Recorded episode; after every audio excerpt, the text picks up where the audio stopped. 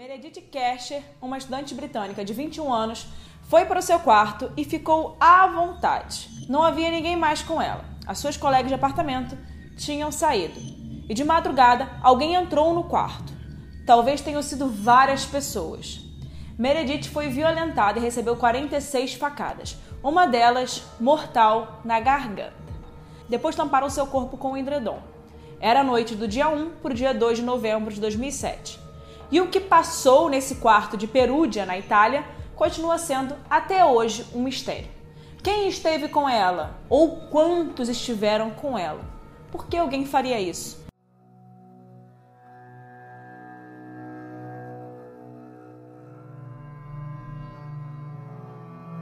Meu nome é Erika Miranda e eu tô aqui hoje, como de praxe, né, trazendo o caso da semana. Toda quarta-feira, às 17 horas, eu lanço um caso aqui. Então, para você ficar ligado, você já sabe que toda quarta-feira tem caso aqui. E hoje é um caso emblemático, né, um dos mais conhecidos para quem gosta do tema. É claro que eu não podia deixar de citar esse caso aqui, de pesquisar, de trazer todas as informações para vocês. Então, hoje eu trouxe aí o caso da Meredith Kercher.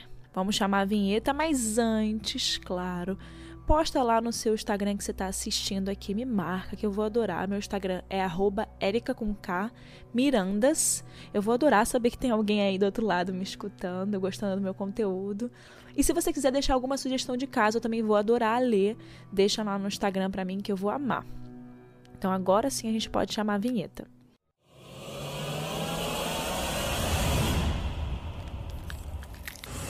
A cidade de Perúdia, na Itália, acordou no dia 2 de novembro de 2007 com uma tragédia anunciada que duraria durante muitos anos aí. Uma jovem havia sido assassinada e foi encontrada na casa em que ela morava e que dividia com uma outra jovem estudante. Meredith Kerr morreu aos 21 anos. Ela era nativa de Londres e, como eu disse, teve a sua garganta cortada e levou muitas facadas. Havia indícios de abuso sexual e de que a jovem lutou pela vida antes de morrer. Foram encontradas marcas de enforcamento em seu pescoço. E quando a polícia chegou no local, que era uma casa bem tradicional de cidade pequena na Itália, além do corpo de Meredith, eles também encontraram uma outra jovem que morava na casa, a Amanda Knox, uma americana. E com ela estava o namorado, o italiano Rafael Solicito. Não sei se eu estou falando certo, só estou falando aqui. Meredith foi encontrada com seu edredom cobrindo o corpo dela. No entanto, a protagonista do caso, como vocês já devem saber, se vocês já estão aqui, né, é a Amanda Knox. A Amanda era uma americana que morava em Seattle com a sua família. Ela estudava linguística na, na universidade, mas aos 20 anos ela decidiu que iria fazer um intercâmbio para a Itália. Apesar do pai dela ter dito que ela era muito inocente para fazer o intercâmbio ainda, ela continuou e resolveu ir com a ideia. E segundo a sua família e os amigos dos Estados Unidos, ela era uma jovem animada que gostava de se divertir e tinha o apelido de Foxy Noxy, algo como Noxy, travessa, travessa, Noxy espertinha. Um apelido carinhoso para os amigos para chamarem ela, mas que no futuro esse apelido teria um outro tipo de conotação aí pela mídia, né? Vocês vão saber, vocês vão, a gente vai chegar lá as duas iam fazer um ano né, de curso universitário na Itália, como uma forma de intercâmbio. A cidade era conhecida por receber muitos universitários de todo o mundo na Itália. Né? Eles, aquela cidade era conhecida por ser uma cidade de universitários. E por isso né, era comum que tivessem muitas festas ali naquela cidade. Era um universo perfeito e favorito para Amanda, que além de apaixonada pela cultura italiana na época, ela tinha muito interesse pela cultura italiana, ela também gostava de festas uma menina de 20 anos querendo se divertir. Não é um problema isso, né? E a casa que ela dividia era alugada por outras duas italianas. E quando a Meredith e a Amanda se conheceram, elas logo ficaram amigas e se deram bem durante o início, né? Porque nas primeiras semanas as duas saíam juntas para festas, apresentações de músicas, mas logo elas passaram a andar com grupos diferentes, que cada uma se identificava mais. Enquanto a Meredith era mais próxima de outras britânicas como ela, a Amanda gostava de se, relacionar com pessoas de várias nacionalidades e ela dizia que queria conhecer o máximo de pessoas possíveis e fazer o máximo de amizades possíveis. tá certo, é um ano de intercâmbio, né? Até que as duas começaram a ter pequenos desentendimentos, né? Pessoas que convivem em mesmas casas têm desentendimentos, né? Segundo as donas né, da propriedade que elas alugavam, havia planejamento de limpeza que eram cumpridos e divididos pelas duas, mas a Amanda era a mais desleixada com essa parte. Algo que começou a causar os atritos entre ela e a, a roommate dela, que era a Meredith, né? A Amanda era descrita como uma pessoa mais extravagante, que gostava de cantar alto, é, gostava de chamar mais atenção. E a Meredith era aquela típica pessoa que gosta de ver TV com as amigas, mas na dela. Apesar de não ser nada muito grave, a Meredith dizia para as colegas que se incomodava muito com as atitudes de Amanda e que por isso é, elas estavam tendo muito atrito. Ou seja, a diferença entre as duas estavam ficando cada vez mais claras. Um outro ponto que incomodava muito a Meredith também era que a Amanda sempre levava com frequência pessoas que ela conhecia para a casa das duas, né? É possível que esse atrito das duas seja por questões culturais mesmo, né? Uma americana, uma britânica, criações diferentes. E a Meredith era uma pessoa mais, res mais reservada. E a Amanda era bem mais aberta, bem mais extrovertida. A Amanda trabalhava na época lá na Itália em um bar bem conhecido entre os jovens e os, e os estudantes. O nome do bar era Le Chic. Ela era conhecida por ser bastante amigável e falar muito com os clientes do bar. E foi com esse jeito e nesse emprego que Amanda conheceu Rudy Gadd em setembro de 2007. Vamos explicar aí quem é o Rudy Gadd. Rudy era de origem africana, da Costa do Marfim, mas sempre viveu em Perúdia. O Rudy convivia muito com os estudantes intercambistas, mas ele não era universitário. Além disso, ele também tentou muitos empregos como jardineiro e jogador de basquete. E tinha algumas passagens pela polícia também. Algumas eram envolvendo invasões de domicílio. Ele até chegou a ser preso em Milão, alguns dias antes da morte de Meredith por invadir uma escola. E ele foi encontrado com uma faca pela polícia. Tô falando isso aqui só para vocês entenderem e guardarem essa informação aí do Rude na história, né? Agora eu vou falar um pouquinho que, quem o Rude conhecia, né, dessa rede de amigos aí das duas. O Rude tinha uma amizade mais distante com os vizinhos, os italianos vizinhos das meninas, das duas companheiras de quarto. Eles viviam embaixo e elas viviam na, na parte de cima da casa. No entanto, ele via Meredith com mais frequência, Rude via Meredith com mais frequência, porque eles frequentavam os mesmos bares. Meredith tinha um envolvimento romântico com um desses italianos que morava embaixo delas ali naquela casa, que a Meredith e a Amanda dividiam. Mas era um romance assim meio discreto entre os dois.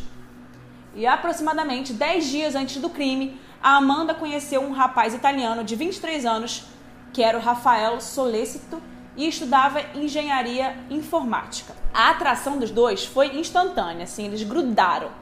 Tudo entre eles aconteceu muito rápido. O Rafael morava sozinho e assim a Amanda começou a passar muito tempo no apartamento dele, né, para ficarem a sós. Até que, no Halloween de 2007, a Meredith disse para Amanda que ela ia para uma festa, mas que não podia convidar a Amanda. Amanda não se incomodou e acabou indo para uma outra festa. O Rudy foi para a mesma festa que a Meredith e aproximou até ela para tentar beijá-la e etc.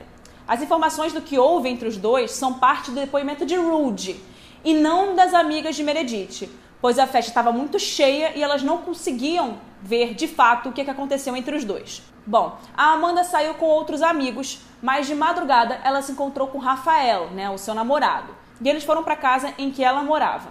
No dia seguinte, a Meredith expressou muita irritação com a Amanda por eles terem passado o dia inteiro na cozinha. E aí a Amanda resolveu ir para casa de Rafael para eles ficarem juntos sem ninguém incomodar e eles assistiram um filme. E o registro de computador de Rafael mostrou que o casal realmente reproduziu um filme por cerca de duas horas no computador dele naquela noite. Nesse mesmo dia, Rudy disse que se encontraria com a Meredith. Então, foi para onde a casa da Amanda e da Meredith, né? Na noite do dia 1 de novembro, Meredith se despediu de suas amigas, né, para ir para casa. E foi a última vez que as amigas viram a Meredith. Enquanto isso, a Amanda estava lá, na casa do Rafael, e ela tinha sido dispensada do trabalho naquela noite pelo seu chefe no bar, né? E ela ficou lá, passou a noite com o Rafael. E Rude estava ali perto da casa de Meredith e Amanda. Poucos minutos depois da hora que Meredith foi vista chegando em sua casa, o computador de Rafael registrou um episódio de um filme, de uma animação, que foi reproduzido naquela noite, perto das 10 da noite, que foi quando Meredith foi morta.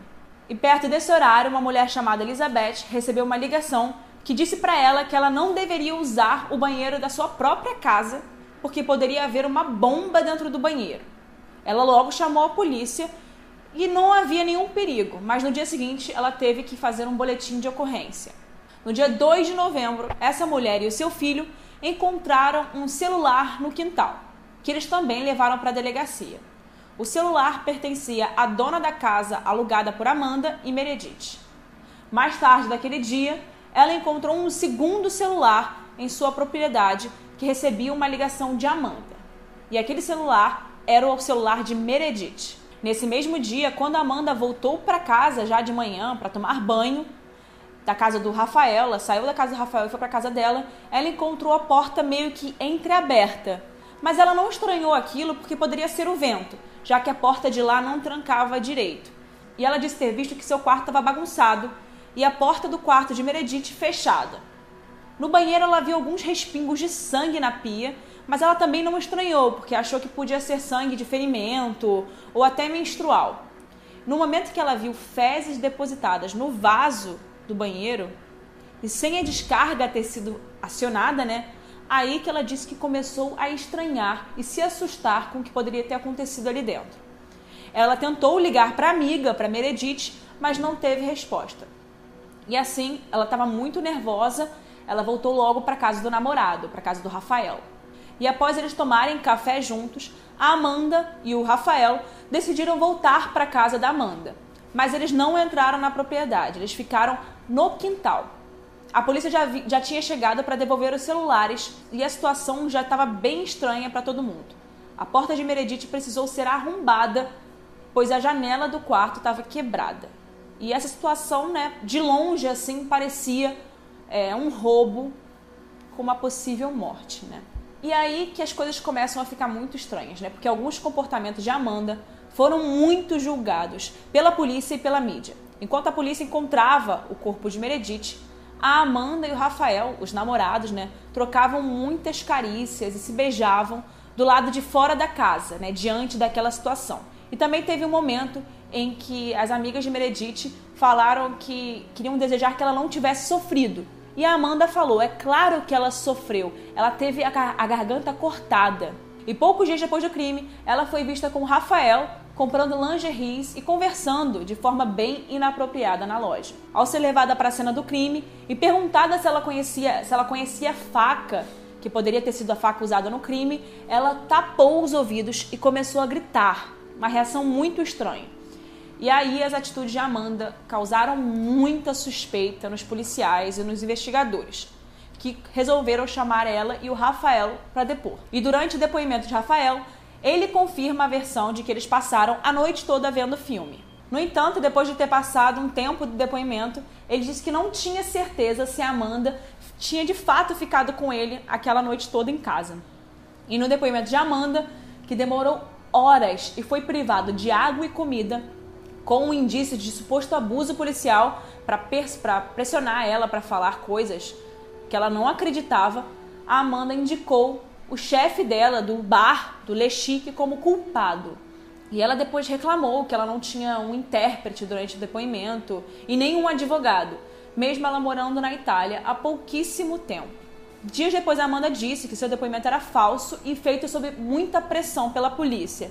E Rafael também afirmou que a Amanda passou a noite toda com ele. O promotor do caso foi acusado de ter julgado a Amanda de forma bem errada. Ele disse que o comportamento da americana não era o correto e ele pediu um mandato para buscar provas na casa de Rafael. Ele acreditava que o casal tinha agido com o chefe da Amanda em um ritual sexual para assassinar a Meredith.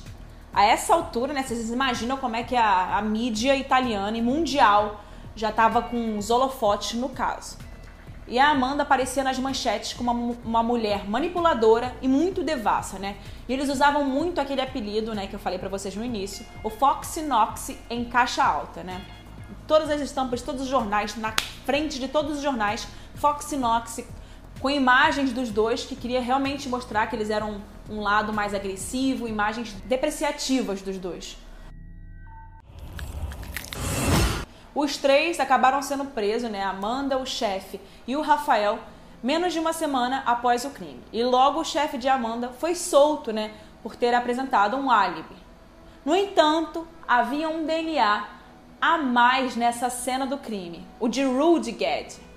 Rudy afirma que estava na casa delas no momento da morte, mas não matou a Meredith e nem viu o rosto do assassino. Segundo Rudy, Meredith deu falta de dinheiro, de um dinheiro dela, e colocou a culpa na Amanda e a chamou de drogada. Ele tentou acalmá-la ali naquela noite e os dois começaram a ter relações sexuais. Mas interromperam naquele momento ali porque o Rude não tinha camisinha. Então ele foi para o banheiro e minutos depois, ele estava meio passando mal, ele demorou mais no banheiro, segundo ele. Ele não trancou a porta. E foi aí que ele diz que escutou um grito de Meredith enquanto ele estava lá dentro. E quando ele saiu do banheiro, ele viu um homem armado com uma faca. E ambos começaram uma briga, né? Mas o invasor acabou fugindo, né? O assassino acabou fugindo. E ao chegar no quarto de Meredith, ele encontrou ela ensanguentada com um corte na garganta. Desesperado, ele colocou uma toalha no ferimento e fugiu do local. Porque, segundo ele, ele acreditava que ninguém ia acreditar na versão dele, né? Que ele não tivesse feito aquilo. E ele não queria ser preso, então ele acabou fugindo. Rudy chegou em casa, se lavou, trocou de roupa e foi para uma festa. Rudy acabou fugindo para a Alemanha. Houve muita espe especulação midiática sobre a acusação de Rudy, né? Pelo fato dele ser um imigrante negro e em seu depoimento, Rude diz ter ouvido Amanda entrar na casa e viu pela janela ela fugindo. O seu advogado se voluntariou para defendê-lo, né, por ele achar que o Rude era um rapaz muito desesperado e ele estava preso numa situação maior que ele, né, grande demais para o controle dele. Então ele decidiu é, se voluntariar para isso. Ele foi pedido que o julgamento de Rude fosse separado de, do de Amanda e do Rafael, pois o casal poderia prejudicar a imagem dele e era possível que, esse, que ele acabasse culpado sozinho pelo crime. Após um acordo, Rude foi sentenciado a 30 anos, mas o, prometor, o promotor recomendou que a pena fosse reduzida para 16 anos. Amanda e Rafael foram julgados juntos e ela teve a imagem de uma mulher, né, diabo, entre aspas, nas palavras do promotor, tá? Para o júri porque ela foi retratada como uma ninfomaníaca, usuária de drogas que arrastou o namorado dela para um perigoso jogo sexual ali entre os amigos. E a imagem de Rafael, que ficou ali pela mídia, era um rapaz tímido, pacífico, que tinha sido corrompido pela namorada americana. Assim que eles começaram a ter um relacionamento né, mais, mais forte. A morte de Meredith seria fruto de excessos ali sexuais, desse jogo sexual desse grupo, né? E o uso de maconha pelo casal também foi um tópico explorado muito pela mídia e pelo tribunal. Com isso, Amanda foi sentenciada a 26 anos e Rafael a 25. Houve protestos contra a sentença de Amanda, inclusive por seus familiares. E ela seguia, né, se dando como inocente para todo mundo. E na prisão, a Amanda escreveu um diário sobre a inocência dela. E os médicos chegaram a dizer para ela que ela era HIV positivo. E nisso, né, no diário dela, ela fez uma lista dos homens com quem ela poderia ter tido relação sexual e ter contraído, né? E essa lista vazou para mídia. Eles vazaram isso. E depois eles confirmaram para ela que ela não era HIV positiva, ou seja, eles só queriam mostrar que ela era depravada com a lista de homens que ela teve. Além disso, foi veiculado que a casa era frequentada, né, muito pelos casos sexuais de Amanda mas a informação foi negada e confirmou-se que eram apenas amigas da jovem e amigos mesmo. As duas principais provas do crime, né, do caso, eram uma faca da casa das estrangeiras, da Amanda e da Meredith, que foi encontrada na casa de Rafael com o DNA da Amanda e da Meredith. E o fecho do sutiã de Meredith, que continha o DNA de Rafael. Foi dito também que pequenos cortes de faca foram encontrados no queixo de Meredith, aprontavam para tortura e um tipo de provocação, talvez usada para cunho sexual. No entanto, há prova de que os peritos que investigaram né, as pistas ali de forma muito errada. sem os uniformes adequados e misturaram materiais de DNA de Amanda e de Meredith e, de, e deles próprios, né, não usando o material adequado. Algo que poderia transferir os DNAs né, de um material para o outro. Os cortes de Meredith não apontavam totalmente para um ritual de cunho sexual. Né?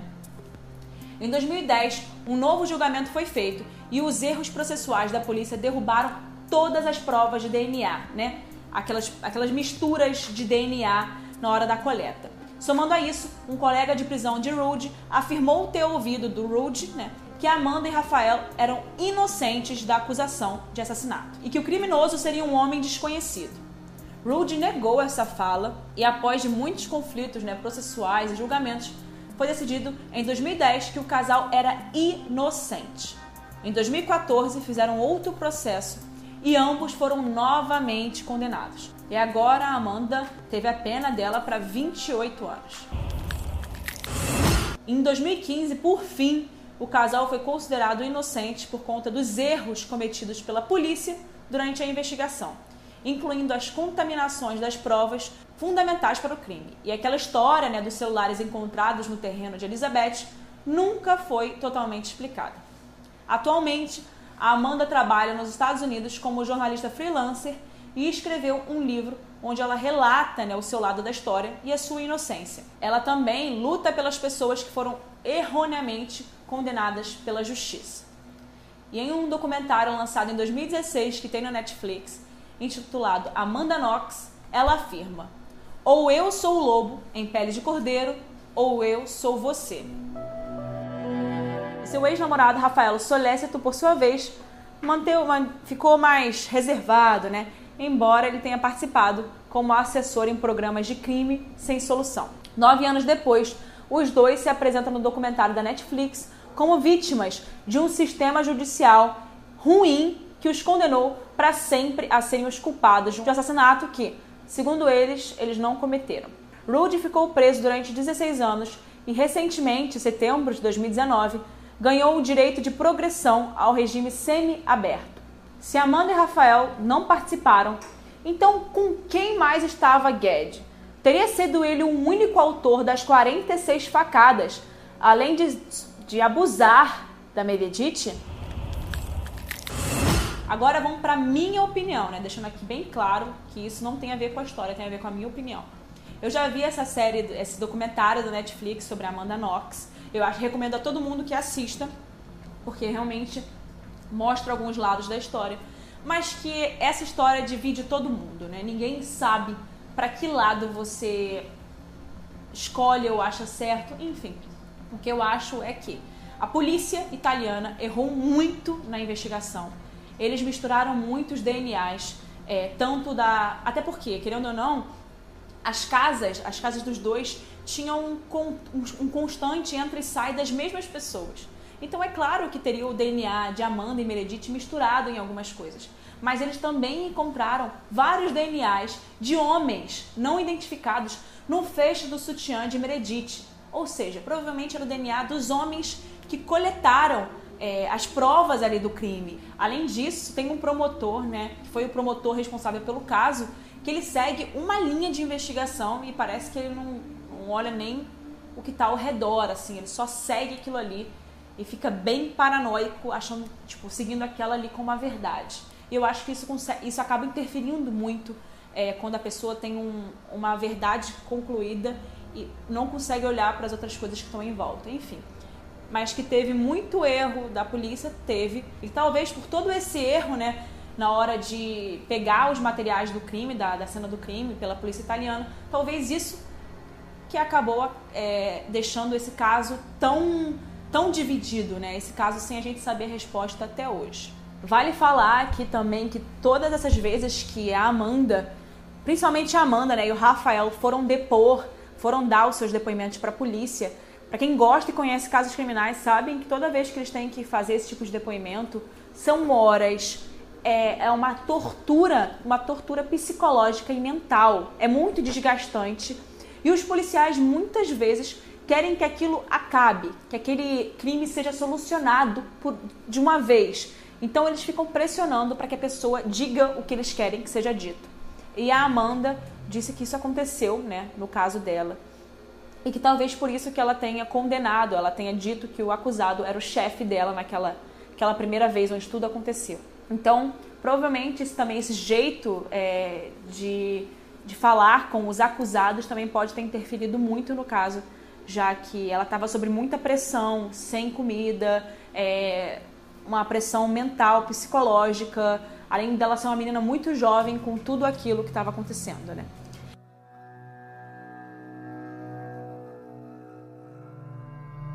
Agora eu quero saber o que vocês acham desse caso aí, qual a opinião de vocês. E esse foi o caso da semana, muito pedido e muito conhecido. Então, qualquer outra sugestão de caso para trazer aqui para o podcast, vocês podem me mandar lá no Instagram, que eu vou adorar saber as opiniões de vocês. E até o próximo caso, gente. Quarta-feira que vem, hein? Beijo!